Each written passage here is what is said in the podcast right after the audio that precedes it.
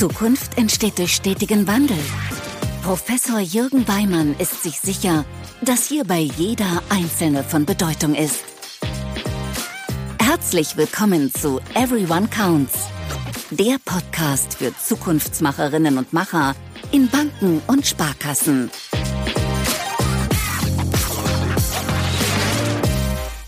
Einen wunderschönen guten Morgen. Ich freue mich sehr, dass du diesen Podcast hörst und wir wieder gemeinsam in die Woche starten. Heute nehme ich dich mit zu einem Webinar, was ich vor einigen Wochen gehalten habe und zwar zum Thema Unternehmensleitbild. Immer wieder stelle ich fest, dass Leitbilder in Teilen einfach leider irgendwie in der Versenkung verschwinden und eigentlich die Wirkung, die von dem Leitbild ausgehen kann, überhaupt nicht entfalten. Woran das liegt und wie du dafür sorgen kannst, dass dein Leitbild wirklich in den Flow kommt und auch im tagtäglichen Erleben der Menschen eine Rolle spielt, darüber haben wir uns in diesem Webinar unterhalten und finden wir freudig auf ein paar Impulse zum Thema Unternehmensleitbild.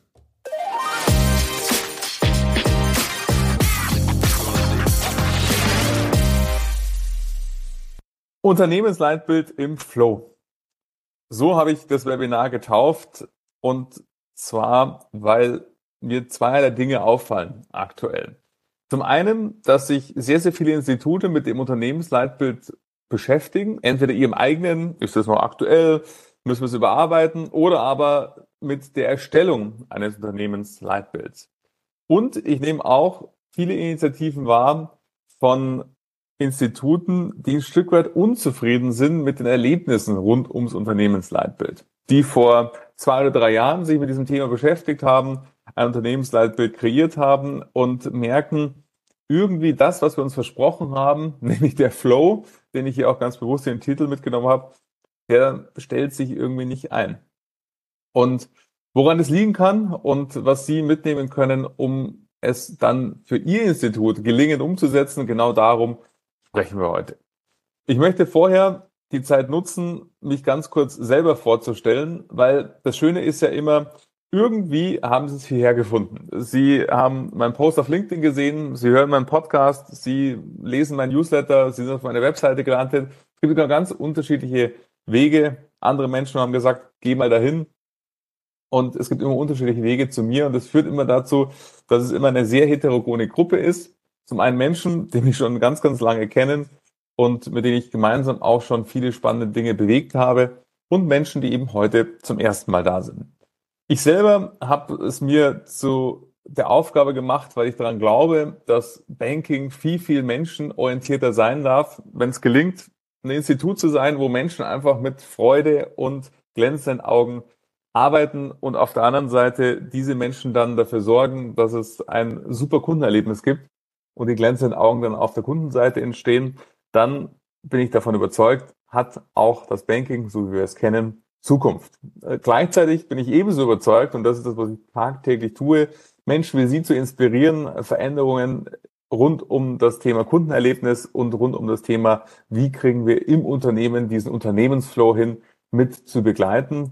Und das Ganze der erste Neunte ist ja noch gar nicht so lange her. Jetzt seit sehr, sehr genau von 26 Jahren. Da begann ich meine Ausbildung bei, das ist eigentlich gar nicht so geheim, wie es auf der Folie aussieht. Ich weiß gar nicht, ob ein schwarzer Balken drauf ist, äh, bei der Hypovereinsbank, da ging es los. Und dann hat mich meine Reise über die Stadtsparkasse München, also zehn Jahre selber auf Bankenseite ähm, in dem Sinne gewesen, dann in die Beratung geführt über den Weg der Sparkassen Consulting und den ZDB darf ich nun seit sieben Jahren eben Menschen wie Sie bei Veränderungen mit begleiten.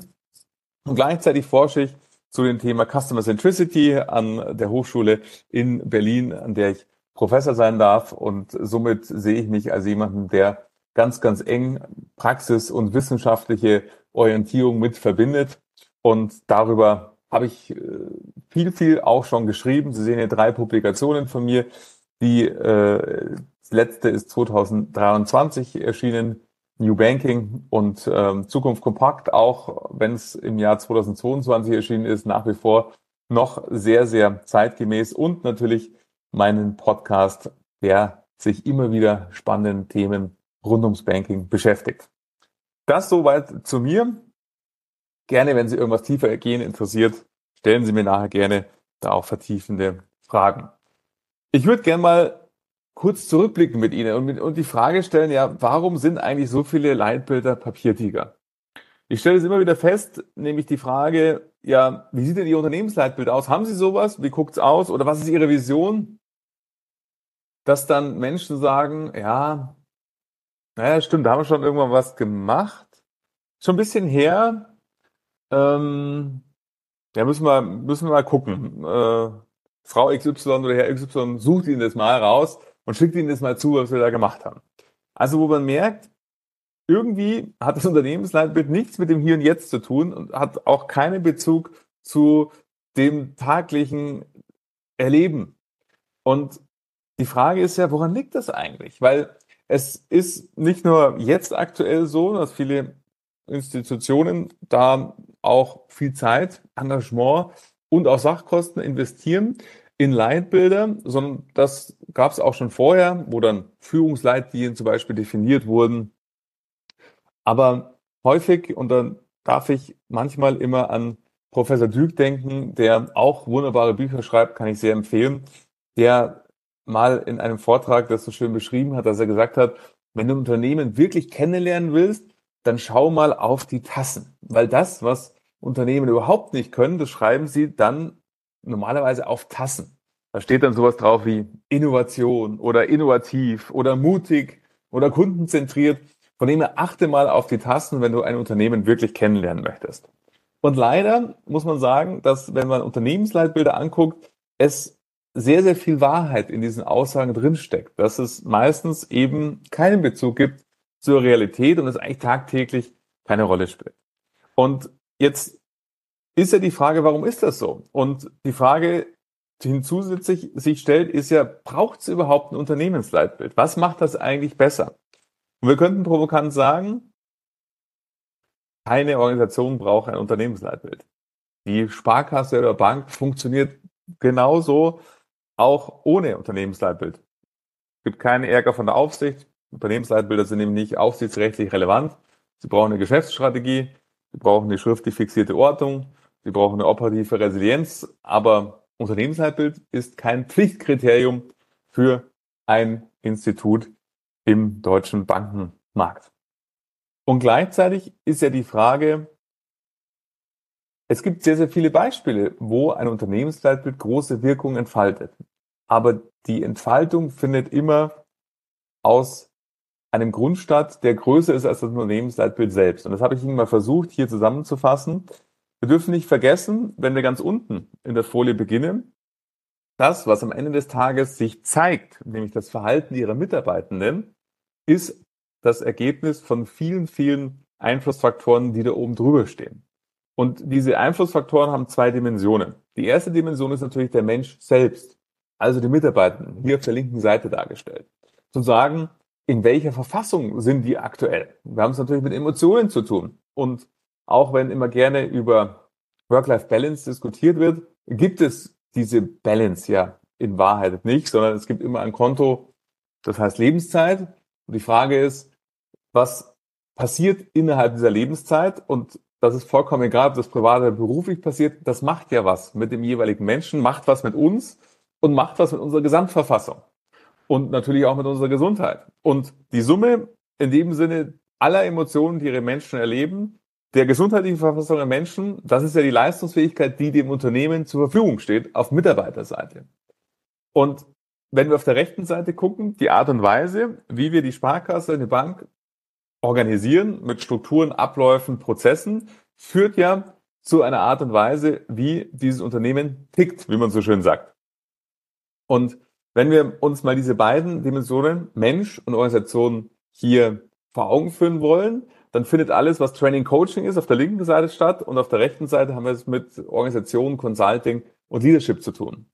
Und die große Herausforderung ist ja, wie müssen Sie eine Sparkasse, eine Bank bauen, damit ein Verhalten rauskommt, was bei den Mitarbeitern das ist, was sie haben wollen. Wenn wir sagen, wir möchten eben kundenzentriert sein, dann würde da unten eben stehen Kundenzentrierung. Und jetzt ist eben die Frage im Unternehmen, a, sorgen denn die Strukturen, Abläufe und Prozesse dafür, dass wir kundenzentriert quasi automatisch werden, wenn wir es dann auf der anderen Seite mit engagierten Mitarbeitern zu tun haben oder führen vielleicht die Abläufe, Strukturen und Prozesse zu einem anderen Verhalten oder vielleicht sogar auch zu Enttäuschungen auf Mitarbeiterseite. Und dann führt es natürlich insgesamt auch zu einem vielleicht anderen Verhalten, als sie sich wünschen würden. Und alles das, was da dazwischen stattfindet, nennen wir Kultur, Unternehmenskultur. Also wie bin ich eigentlich sozialisiert im Unternehmen und welche Dynamik entfaltet sich im Unternehmen? Und wenn wir uns mal diese Zusammenhänge klar machen, dann merken Sie, das schönste Unternehmensleitbild und die engagiertesten Mitarbeitenden können null Wirkung entfalten und sind vollkommen irrelevant, wenn es auf der anderen Seite nicht gelingt, die Sparkasse, das Institut so zu organisieren, dass dieses Verhalten durch exzellente Prozesse und Abläufe auch wirklich gefragt ist. Das führt auf der Mitarbeiterseite zu Frust, erstmal zu vielleicht negativen Einschätzungen in der Mitarbeiterbefragung, irgendwann mal zu Kündigungen und hoher Fluktuationsquote, aber auf gar keinen Fall auf Kundenseite zu einem Verhalten, wo man sagt, Mensch, das ist der Finanzpartner meiner Wahl, da bin ich gerne. Und deshalb, auch wenn wir uns im Webinar schwerpunktmäßig über das Unternehmensleitbild unterhalten, das Unternehmensleitbild ist Schall und Rauch, wenn Sie nicht diese drei Facetten insgesamt betrachten, weil der institutionelle Rahmen, die Art und Weise, wie das Unternehmen strukturiert und gebaut ist, ist verhaltens prägen.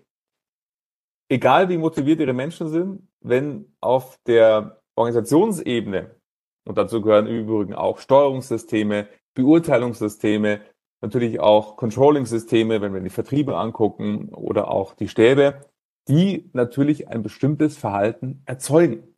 Und gerade wenn wir in den Vertrieb, um ein Beispiel zu nennen, gucken, gibt es da sehr viele Sachen, die widersprüchlich sind. Wenn man auf der einen Seite sagt, wir sind kundenzentriert, die kundenzentrierteste Sparkasse wollen wir sein oder das kundenzentrierteste Bank vor Ort und gleichzeitig Steuerungssysteme haben, die manchmal gegenläufig zur Kundenzentrierung laufen. Weil wir sagen, es gibt eine Hauptbetreuerin und der Kunde, der zugeordnet ist, der darf nur diese Betreuerin und diese Einheit, wo diese Betreuerin sitzt, auch nutzen. Weil wenn er in die andere Einheit geht, dann haben die Menschen wenig Lust, sich mit diesem Kunden zu beschäftigen, weil das tickert ja nicht auf der Zielkarte dieser Einheit, sondern es tickt auf der Zielkarte der Betreuerin, dann führt eben eine bewusste Entscheidung auf Organisationsebene zu einem Verhalten, was nicht kundenzentriert ist. Und somit ist es vollkommen egal, wie die Mitarbeitenden sind und wie das Unternehmensleitbild ist. Wir müssen uns immer im ersten Schritt fragen, wie müssen wir das Unternehmen strukturieren, damit wir ein Verhalten begünstigen, was wir haben wollen. Und das ist ganz wichtig, wo wir uns im Kontext von Unternehmensleitbildern beschäftigen, dass Sie diese organisatorische Komponente bitte nicht außer Acht lassen. Häufig finden nämlich Unternehmensleitbildprozesse nur links statt. Das eben mit großartigen Veranstaltungen, sehr entertaining, sehr spielerisch, wunderschön, mit teilweise großartigsten Locations, viel, viel getan wird. Aber auf der rechten Seite wird nichts getan. Und da haben Sie schon den ersten und aller, allerwichtigsten Punkt, den Sie heute mitnehmen können, dann klappt es einfach nicht. Dann wird es ein Papiertiger bleiben und hat nichts mit der Realität zu tun. Und das wollen wir uns mal vertieft anschauen. Äh, das waren für mich die Top drei Punkte, warum Unternehmensleitbilder häufig keine Wirkung entfalten.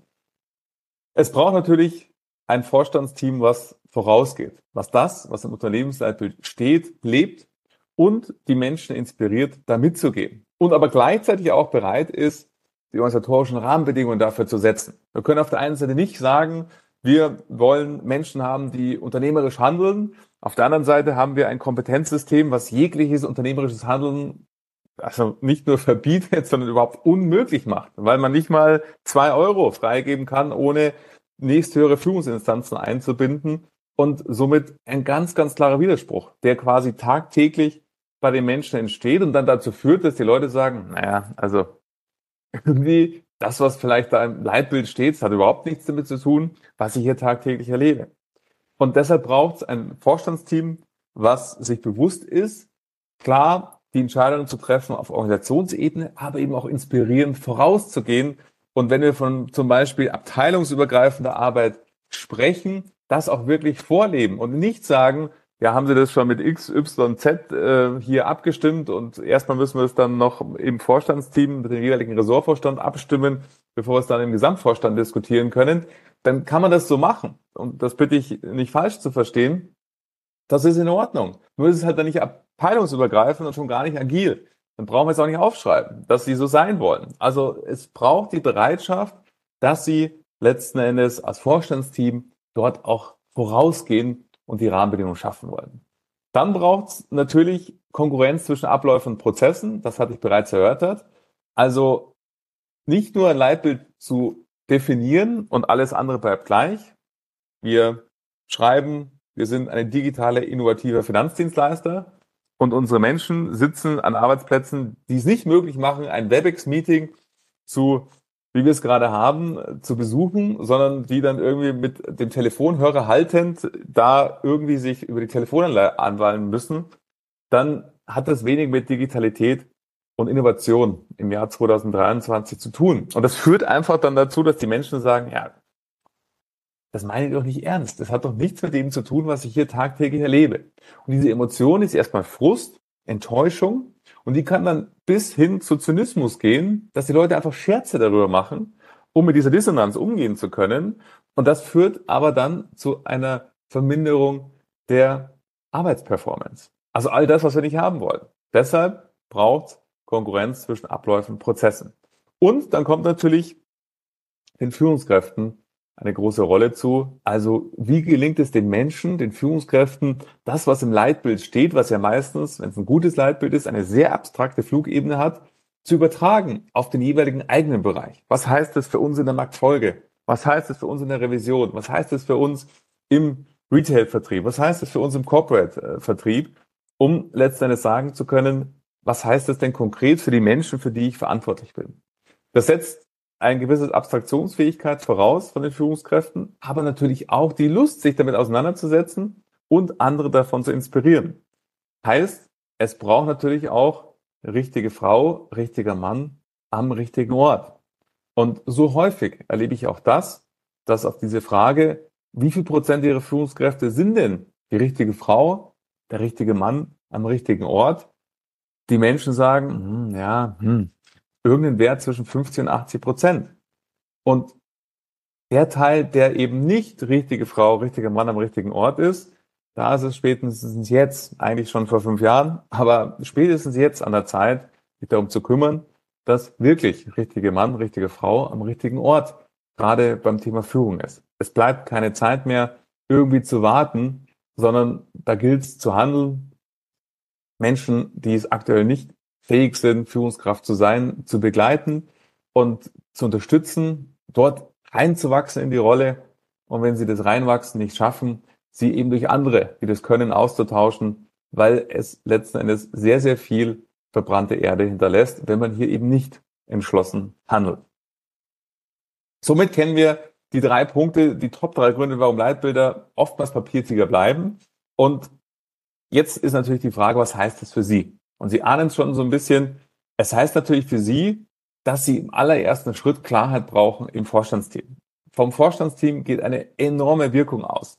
Und diese Wirkung ist, das ist auch der Grund, warum diese sogenannten Graswurzelinitiativen zwar süß sind und nett sind und ganz liebevoll auch oft gemacht werden, aber am Ende des Tages nichts ganzheitlich verändern können, weil sie irgendwann mal an die Gefüge der Macht stoßen. Und wenn dann eben das Führungsteam und dazu gehört natürlich insbesondere auch das Vorstandsteam nicht dafür bereit ist, dann verlaufen die einfach im Sande. Dann hat man zwar Teams, wo das vielleicht ganz nett ist, auch mal agile Werkzeuge auszuprobieren und so weiter, aber im Unternehmen selber ist nichts von Agilität spürbar oder eben nichts von den tollen Ritualen, die vielleicht diese Teams sich ausgedacht haben, ähm, die sich dann übergreifend verändern, weil eben das Führungsteam vielleicht hier andere Meinung ist. Sprich, der aller, allererste und wichtigste Schritt, wenn es ums Thema Unternehmensleitbild geht, ist, ist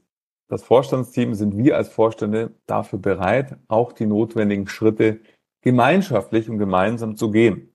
Und die auch in aller Entschlossenheit und auch Unterschiedlichkeit. Es geht nicht darum, dass das Vorstandsteam dieselbe Meinung haben muss, aber diese Unterschiedlichkeit wirklich zu leben und auch gleichzeitig dann auch ins Unternehmen zu bringen, das ist ein ganz, ganz entscheidender Schritt. Und viele halten Leitbilder für Marketing-Gag und viele Leitbilder sind auch leider Marketing-Gags, die super aussehen, super optisch gestaltet sind, aber eben mit der Realität nichts zu tun haben. Und manchmal entsteht bei Vorständen das Gefühl, das brauchen wir jetzt auch, weil die Nachbarn haben das vielleicht auch und die stehen im Betriebsvergleich vor uns. Das muss ja irgendwie einen Grund haben. Vielleicht ist es das Unternehmensleitbild. Die anderen Sachen haben wir schon probiert. Und dann verkommen manchmal solche Maßnahmen eben zu Marketingaktionen, die entertaining sind, aber eben keine Wirkung entfalten. Und ich lehne mindestens drei bis fünf Maßnahmen im Jahr ab, wo ich merke, das Vorstandsteam will irgendwas aufgeschrieben haben, will irgendwelche schönen bunten Bilder haben, aber so wirklich die Schritte dafür zu gehen, sind sie nicht bereit. Dann wäre immer meine Empfehlung, bitte erst gar nicht erst anzufangen. Weil das, was hinterher passiert an Zynismus und ähm, Enttäuschung bei der Mitarbeiterseite, ist viel, viel schwieriger wieder ähm, neu zu beleben. Dann würde ich immer sagen, lasst uns den Prozess gar nicht erst einsteigen. Der zweite Punkt, der natürlich wichtig ist, und das ist ein wundervoller Punkt für Sie, weil er Sie zu Detektivinnen und Detektiven macht. Wir brauchen Konkurrenz. Konkurrenz zwischen dem, was Menschen in ihrem Unternehmen hören und auf der anderen Seite erleben. Also das Thema Customer Centricity rund um, was erleben unsere Kunden, ist ein unfassbar wichtiges Thema, wenn es um die Zukunftsfähigkeit von Regionalbanken geht. Auf der anderen Seite ist der erste Schritt immer erstmal ihre Employee Experience, wie es im Fachterminus heißt, nämlich was erleben ihre Mitarbeitenden. Und ihre Mitarbeitenden ist eine Gruppe aus unterschiedlichsten Menschen. Da ist meine Empfehlung immer, sich verschiedene Gruppen mal herauszunehmen, die vielleicht sogar anhand von Mitarbeiterpersonas zu analysieren, was haben denn die für Erwartungshaltungen und Bedürfnisse und dann mal tief einzutauchen in den Arbeitsalltag und zu überlegen, was hören die eigentlich von uns als Vorständen, von der internen Kommunikation, von ihrer Führungskraft und was erleben sie? Sie haben schon zwei Beispiele genannt. Digitalisierung, Innovation versus keine Webcam am Arbeitsplatz. Agiles Arbeiten versus Abstimmungswege, die Wochen dauern, um irgendwie eine Entscheidung beziehungsweise erstmal eine Vorlage in der Vorstandssitzung zu bringen. Das sind ganz klare Punkte, die Widersprüche auslösen und da würde ich Sie einladen wollen, Detektivin und Detektiv zu spielen, um festzustellen, was können wir tun, um hier mehr Konkurrenz zu bekommen. Das ist der allererste Schritt, der im Hier und Jetzt natürlich sein darf, aber natürlich auch später, wenn es um ein Leitbild geht, was anziehend und emotional ist, dann zu sagen, was heißt es eigentlich im tagtäglichen Doing? Weil wichtig ist auch, dass ein Leitbild ja Orientierung schafft. Das ist ja das Ziel von Leitbildern, dass ich mir vorstellen kann, wie wird unsere Zukunft in fünf Jahren sein. Das können wir natürlich nicht vorhersehen. Aber die Frage ist, haben wir denn eine Fantasie davon, wie werden wir in fünf Jahren sein? Und ist das auch anziehend für mich? Und damit es anziehend und attraktiv ist, muss ich das allererst einmal verstehen. Und im Idealfall muss bei mir im Kopf ein Bild entstehen, wo ich denke, ja, Genau, so wird es sein. Ich habe ein Bild, noch besser ein Film, der vor meinem inneren Auge abläuft, wenn ich mir vorstelle, wenn wir uns 2028 bewegen, wie wir dann unsere Kunden erleben werden, was die erzählen werden über einen Kontakt mit uns. Das sind die Dinge, die letzten Endes Herzen öffnen. Also wir brauchen dort in Leitbildern keine Strategiesprache wie in der Geschäftsstrategie, sondern wir brauchen eine Sprache, die Bilder erzeugt. Die Bilder erzeugt bei unserem Gegenüber und Bilder, die für unser Gegenüber attraktiv sind. Also Vorfreude auslösen auf diese Zukunft, auf das, was da kommt. Vorfreude auf das, wie es sein wird, in dieser Sparkasse, in dieser Bank zu arbeiten, die so ist, wie wir sie da beschreiben. Deshalb braucht es eben emotionale Sprache, emotionale Bilder. Und mein Lieblingsbeispiel ist da immer Kundenzufriedenheit. Kundenzufriedenheit ist zwar schön, macht auch total Sinn und steht in jeder Strategie drin. Nur bei Kundenzufriedenheit leuchtet kein Bild in unserem Kopf. Und wenn, dann leuchten da unterschiedliche Bilder in unseren Köpfen. Wenn wir uns aber vorstellen, in dem angesagtesten Restaurant in ihrem Geschäftsgebiet treffen sich Menschen, die einen Kontakt hatten mit ihrer Bank, mit ihrer Sparkasse und sprechen über diesen Kontakt und treffen auf Menschen, die nicht Kunde ihres Instituts sind und sagen zu denen, hey, wenn du eine finanzielle Frage hast, dann musst du mit meiner Bank sprechen, mit meiner Sparkasse sprechen dann können wir uns das super vorstellen. Dann können wir uns nämlich vorstellen, weil wir vielleicht diesen Italiener, wie auch immer, diesen Ort kennen, ja, wenn sich da Menschen begegnen. Und dann entsteht auch bei vielen, vielen Leuten ein relativ gleiches Bild. Und das ist eben nichts anderes wie die Ausformulierung von Kundenzufriedenheit an diesem Beispiel. Also wir brauchen Emotionen im Leitbild und wir brauchen neben dem Top-Management-Commitment auch die Detektivarbeit, die dazu führt, dass wir eben heutige nicht konkurrente Zusammenhänge erkennen und diese Widersprüche auflösen.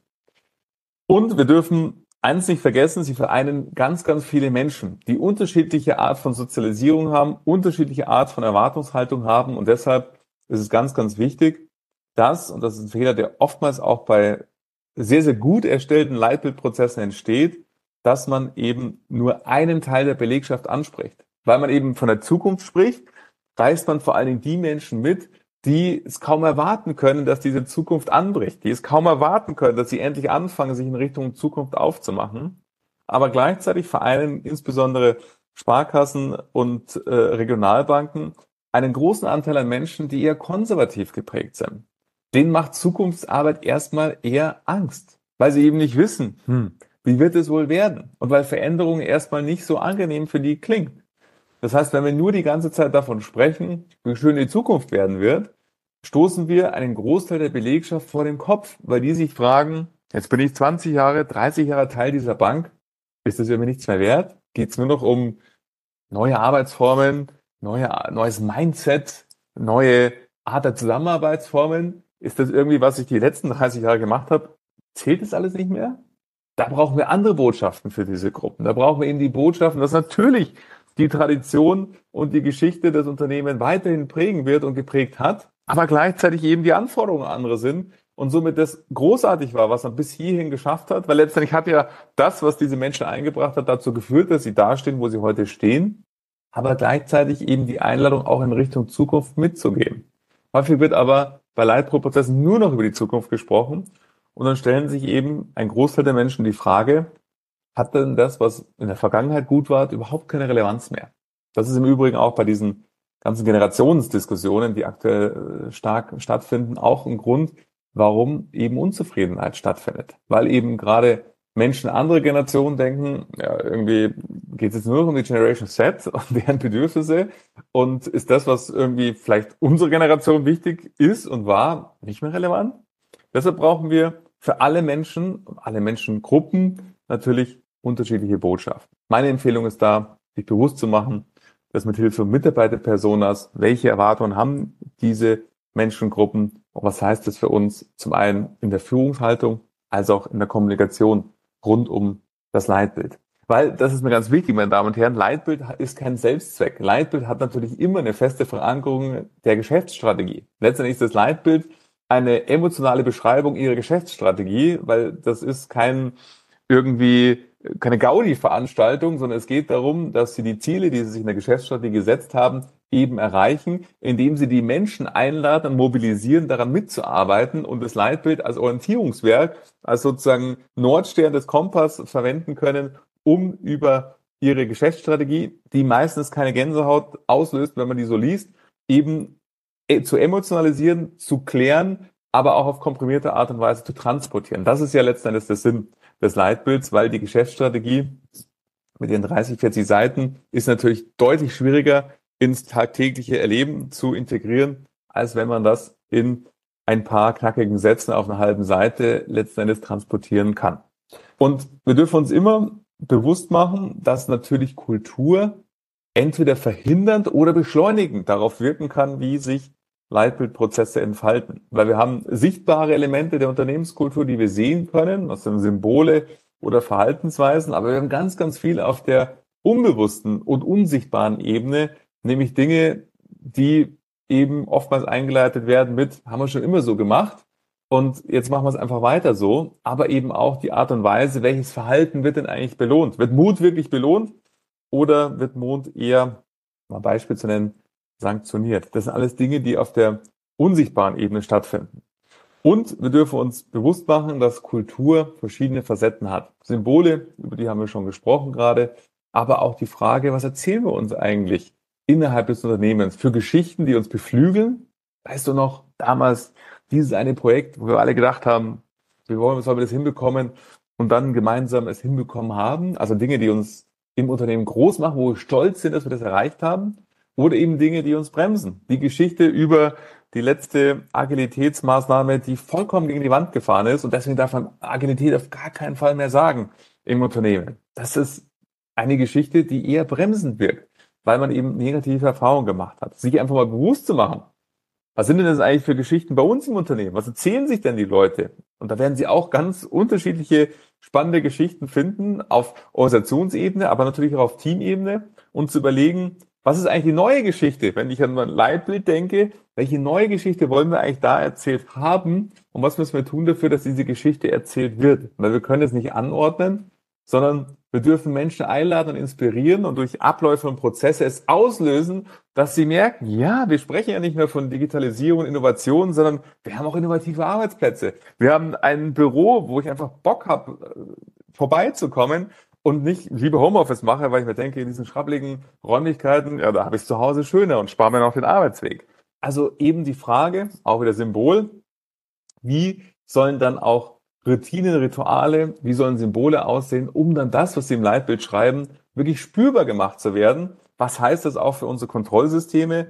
Ähm, wir können nicht irgendwie das Beurteilungssystem von vor fünf Jahren verwenden, um jetzt die Zukunft zu evaluieren, wenn es vielleicht schon vor fünf Jahren langweilig war, äh, Gespräche mit diesen äh, Art und Weise zu führen, sondern wir brauchen natürlich da auch neue Vorgehensweisen. Also ganzheitlich, dazu möchte ich Sie einladen.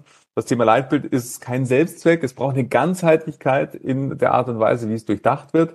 Und das soll Ihnen dabei helfen, eine paar dieser Paradigmen mal für sich zu durchdenken. A, wo stehen wir da? Ist-Situation. Und B, zu sagen, was ist eigentlich, welche Symbole gehören eigentlich zu unserer neuen Unternehmenskultur, zu unserem neuen Leitbild? Was sind eigentlich die Geschichten, die wir da erzählt haben möchten? Die Geschichten schreiben wir am liebsten im Leitbild auf, um diese Geschichten dann auch zu transportieren? Was heißt das für unsere Organisationsstrukturen, damit diese Geschichten überhaupt wirklich erlebt werden können? Was heißt das für unsere Kontrollsysteme?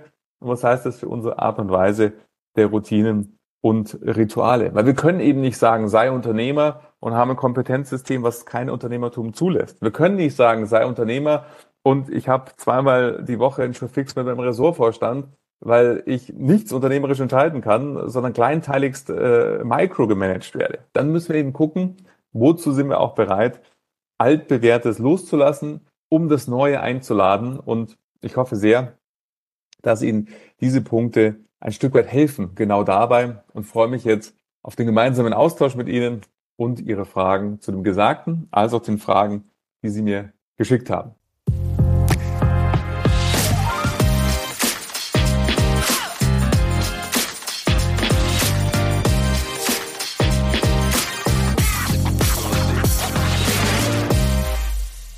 Ja, ich hoffe, da war ein paar Impulse für dich dabei und freue mich sehr, dass du mit mir gemeinsam in die Woche gestartet bist. Sorg bitte dafür, dass dein, dass euer Leitbild wirklich Wirkung entfaltet und im tagtäglichen Erleben eine Rolle spielt, Orientierung gibt, Anziehung schafft, nach innen, nach außen und eben dann dieses wunderbare Flow-Erlebnis, wie es ist, wenn man gemeinsam ein großes Ziel vor Augen hat, das gemeinsam alles, alle ihren Beitrag dazu leisten, dieses Ziel zu erreichen. Es gibt nichts Schöneres. Und von dem her wünsche ich dir dabei viel, viel Freude.